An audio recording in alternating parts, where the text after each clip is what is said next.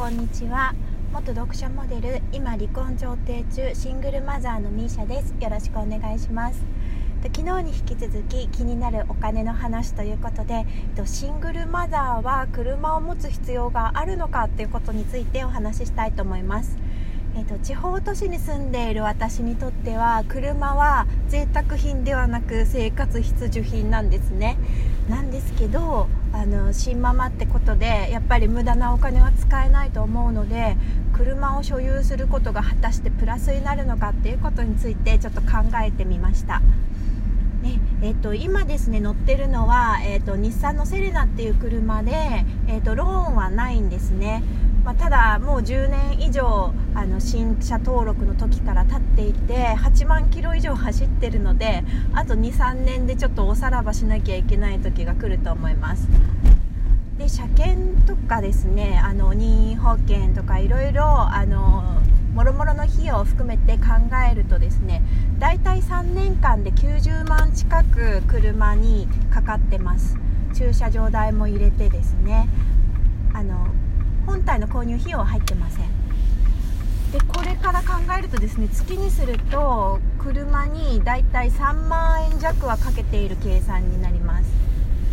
で3万円弱ですねあの乗ろうと乗る前とこんぐらいはかかるっていうことなんで新ママにとってはかなり痛い出費ですよね。3万もあればちょっとエステにも行きたいしあのネイルとかやりたいしもうそもそも冬のコート何年買ってないんだって話なんですけどただやっぱり地方都市だとどうしても冬場特に私の住んでるような1年の半分は雪に埋もれてるようなところはですね冬場の子供の送り迎えは絶対必要になっちゃうんですね。あと病院に突発的に連れて行きたい時とかあと、まあ、習い事もですね地方都市だとやっぱり子どもの数少なくなってるんで近場に習わせたいものがないんですね。でそういうふうに考えるとやっぱり週末しか車持たないっていうスタイルだとちょっと厳しくて冬場は日常的に使う羽目になっちゃいますどうしても。でそれで何がお得かを考えたんですけどあのー、まあ、夏はですねあの皆さんやってらっしゃる方もいると思うんですけどあの電動自転車とかを利用してあの週末だけ必要な時にカーリースするとかカーシェアリングするで行けるんですけど冬場だけは手元に置いておける方法はないかなと思って調べてみたところあの短期のカーリースっていうのがあるらしいんですね。あの冬場だけとかあの6ヶ月とかえーと、借りるんですけど、うんと、軽自動車だと1万円台からあってでただ今私が乗ってるようなセレナ級になると,、えーと、月額2万7000円かかるそうです。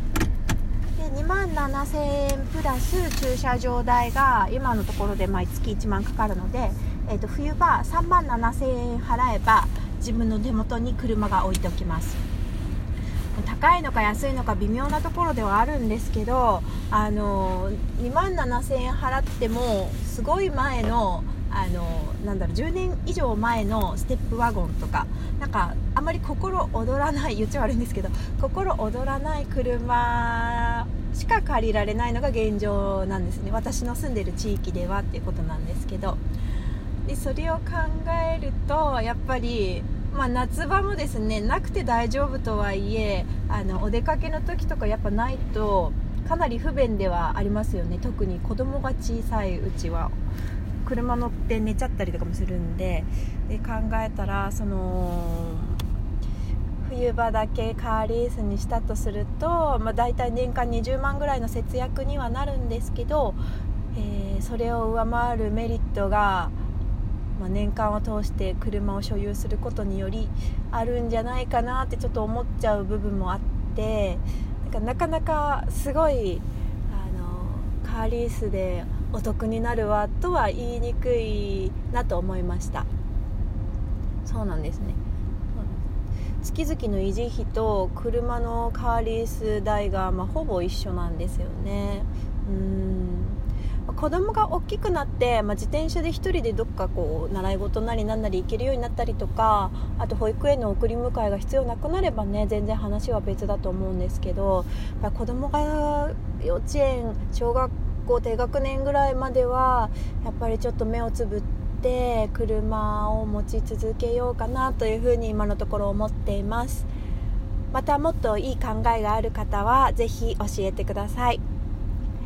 はい。それでは新ママは車が必要なのか地方都市の現場からお送りしました。したっけ？今日はこの辺で。